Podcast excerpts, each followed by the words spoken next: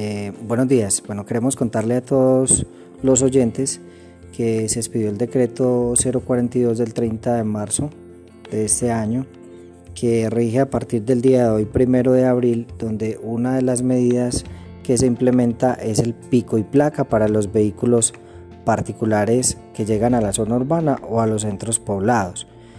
Eh, la idea de ese pico y placa es reducir el número de vehículos eh, que circulan por el municipio.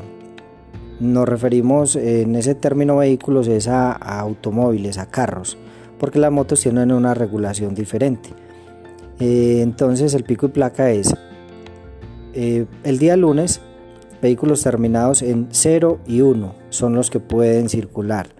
Día miércoles terminados en 2 y 3, día jueves 4 y 5, día viernes 6 y 7, día sábado 8 y 9. No se regulan los días martes y domingo porque son los días de mercado, entonces se deja libre, abierto, siempre y cuando las personas que se movilicen en vehículos particulares estén desempeñando alguna actividad que esté relacionada con el mercado municipal.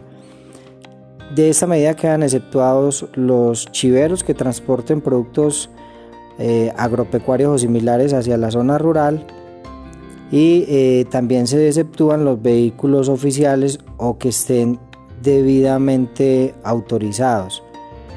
Eh, como ya decíamos, lo que buscamos con esto es reducir el número de vehículos y agilizar pues la, movilidad y por otro lado pues hacer un mayor control a la medida de aislamiento preventivo obligatorio porque hemos notado que hay bastantes vehículos circulando por el municipio y de pronto sin alguna justificación. Entonces es una manera de ejercer un mayor control en este tema.